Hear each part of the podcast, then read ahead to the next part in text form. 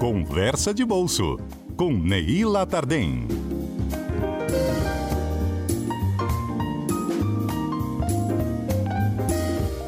Ei, Neila, bom dia. Bom dia, Fernanda. Bom dia, ouvintes da CBN. Hoje a gente fala sobre dividendos e onde encontrá-los, não é mesmo? É, dividendo é um negócio complicado de encontrar é, é, hoje em dia, né, Fernando? A gente tem que trabalhar bastante para conseguir algum dividendo, né? Verdade, Bom, mas tem algumas empresas que estão pagando muito. Isso, a gente encontra na Bolsa de Valores alguns papéis, ações de empresas, capital aberto, que remuneram bem o acionista em forma de dividendos, né? O dividendo, Fernando, é um pedaço do lucro, né? Uma empresa, quando ela ofere lucro, ela tem uma política que a gente fala, uma política de payout, né? Ela, ela se compromete a distribuir parte desse lucro para o acionista. E o que, que ela faz com o restante? Ela reinveste no negócio, né? Ela coloca dentro da contabilidade da firma, vai para o caixa e reinveste nas operações para pagar dívidas, enfim, reinveste de acordo com o planejamento estratégico que ela tem para fazer esse reinvestimento. Então, com excedente, é, ela distribui em forma de dividendo. O dividendo é uma espécie de provento, assim como o juro sobre o capital próprio, que é outra espécie de provento, né? Qual é a diferença, né? A gente, acionista, quando a gente tem um papel de uma companhia que paga dividendos, a gente não paga imposto de renda sobre esse dividendo recebido, né?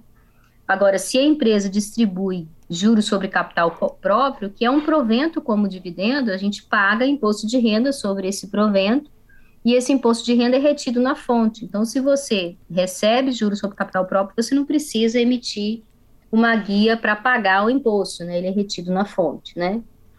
Bom, vamos falar um pouquinho sobre como que a gente pode montar uma carteira de dividendos, mais especificamente, quais são as armadilhas que boas pagadoras de dividendos têm aí e que a gente tem que prestar atenção para evitar cair nelas, né? Boas pagadoras de dividendos, você já deve ter ouvido falar que a Vale, a Petrobras, uhum. o Itaú, o Banco do Brasil, a Taesa e muitas outras empresas, elas figuram ali no ranking das 10 maiores pagadoras de dividendos dos últimos anos, né? É isso que elas têm em comum.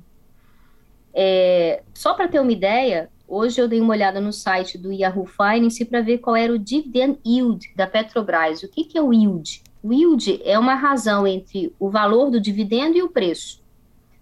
Essa razão estava em 32%. O que, que isso significa na prática? Né? Em valor esperado, isso é uma expectativa, a companhia vai reverter 32% do preço que você pagou pela ação em forma de dividendo para você no futuro, durante o ano né, corrente. Né? Essa é a expectativa. Só que essa razão ela muda muito em função do preço da ação da companhia. Né? Se o preço sobe, o dividendo yield cai, né? Se o preço cai, o dividendo yield sobe, assim vai. Bom, tem gente que gosta muito de dividendo, tem gente que só compra ativo em bolsa de valores porque ele remunera em forma de dividendo. E a sensação é muito boa, é a mesma coisa que achar uma nota perdida aí, uns 100 reais perdidos no bolso da calça. A sensação que você tem ao receber dividendos é isso, né? Então, assim, quem compra ação que paga dividendo abre mão temporariamente do ganho de capital, que é a diferença entre o preço de venda e a compra no tempo, porque você tem que manter a ação na sua carteira, você não pode se desfazer dela, para que você receba esses dividendos de acordo com o calendário que a firma divulga. A firma divulga um calendário de pagamento de dividendos, isso é conhecido pelo mercado, e o acionista tem alguma previsibilidade dessa renda. Olha, eu vou receber algum tipo de dividendo em setembro de 2022, pagos pelo Banco do Brasil, por exemplo. Tá bom? Então, uhum. assim, vamos falar um pouquinho dessas armadilhas, né? Tem um livro recentemente publicado dos professores aí Felipe Pontes e Orleans Martins, meus colegas aí de profissão, é, que explica em, em, em pormenores como é que se monta uma estratégia de carteira de dividendos, e eles mencionam duas armadilhas bem conhecidas aí no mercado para quem está tentando montar uma carteira de dividendos, né? A primeira armadilha é a armadilha do yield alto, né? O que, que é isso, né? Às vezes a firma tem um yield muito alto porque o preço caiu demais da companhia. Teve um choque negativo, uma volatilidade alta ali, o preço foi lá, puf, derrubou. Isso faz com que o yield suba. Então a sensação de que a empresa está remunerando mais. Mas ela não está remunerando mais, ela só ficou mais barata é, por conta desse choque negativo na bolsa e não necessariamente ela está remunerando mais. Outro exemplo, às vezes você tem uma, uma ideia de que você tem que comprar empresas que pagam dividendos muito altos. Isso pode não ser sustentável. Isso pode ser fruto de uma estratégia que não é sustentável. Vou dar um exemplo. A Souza Cruz é uma fábrica de cigarros, né? Um exemplo clássico aí de taxa de payout muito elevada. Ela já pagou, já distribuiu para acionista mais de 100% do lucro, né? Ou seja, se ela lucrou 100, ela, ela distribuía 105, ela ainda botava um adicional no lucro para distribuir ao acionista. Isso é característica de negócio muito maduro, mas é também característica de negócio que já estagnou, que não tem perspectiva de crescimento no longo prazo. Então, assim, taxas de payout muito altas, se está distribuindo demais, desconfia, vê se o negócio é sustentável aí no longo prazo, porque comprar ação é estratégia de longo prazo, né? E a segunda armadilha, Fernanda, é a armadilha da governança ruim, né? Eu vou contar uma historinha aí da Smiles e da Gol. Ah. A Gol, aquela companhia aérea que a gente conhece bem, ela é controladora da Smiles, que é o programa de milhagem né, da, da Gol, né? A Smiles também é uma empresa negociada em bolsa, e a Smile pagou em 2021 R$ reais por ação em dividendos. Isso é uma taxa bem alta. Só que durante algum tempo a Gol fez pressão para fechar o capital da Smile, acabou fazendo algumas políticas de vendas forçadas da Smile para inflar o caixa da Gol. Isso é uma sinalização de má governança corporativa, é como se a controladora tivesse é, é, sugando ali as energias da controlada para gerar um resultado da controlada, da controladora melhor, né? E isso minando aí os investidores que tinham aportado capital na controlada, que é a Smiles, a, a empresa menorzinha. Então, cuidado com isso, avalia o grau de governança da empresa. A Smiles é uma boa pagadora de, de dividendos, é, mas ela está com uma governança boa. É, isso é importante, porque no fim do dia, comprar um papel negociado em bolsa é, requer estudo do negócio e requer essa visão de longo prazo, essa visão de sustentabilidade, né?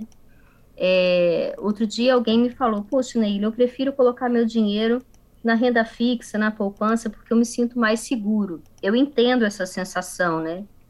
É, mas hoje a rentabilidade desse tipo de investimento não está muito atrativa, em especial da poupança, renda fixa nem tanto, mas a poupança não está muito atrativo.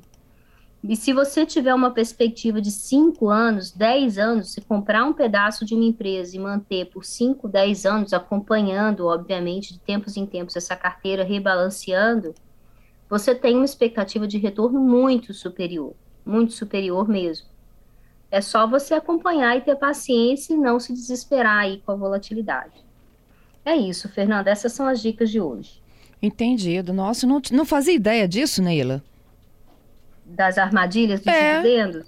Exatamente. É, é, não é. E tem também é, uma falácia aí do mercado que, que fala assim: puxa, empresas que têm alta taxa de payout, que pagam muitos dividendos, reinvestem pouco. Isso é verdade, tá? Só que às vezes é elas. Se ela distribui elas mais, ela tem menos capital para investir, é isso?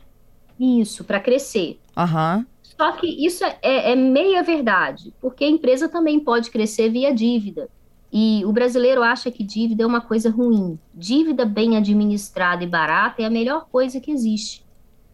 Né? O capital de terceiros é, em média, muito mais barato que o capital próprio.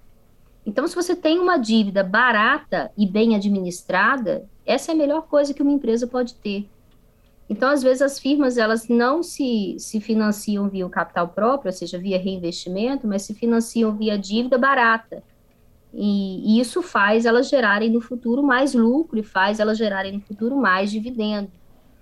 Então, assim, é, é preciso olhar com muita atenção para a companhia. Ela está muito endividada, porque ao mesmo tempo que você decide não usar o capital próprio, usar só capital de terceiros, também é uma manobra arriscada, pode ser uma manobra arriscada, né? Porque excesso de dívida também não é bom, né? Dívida boa e bem administrada é bom, mas excesso de dívida também não é bom.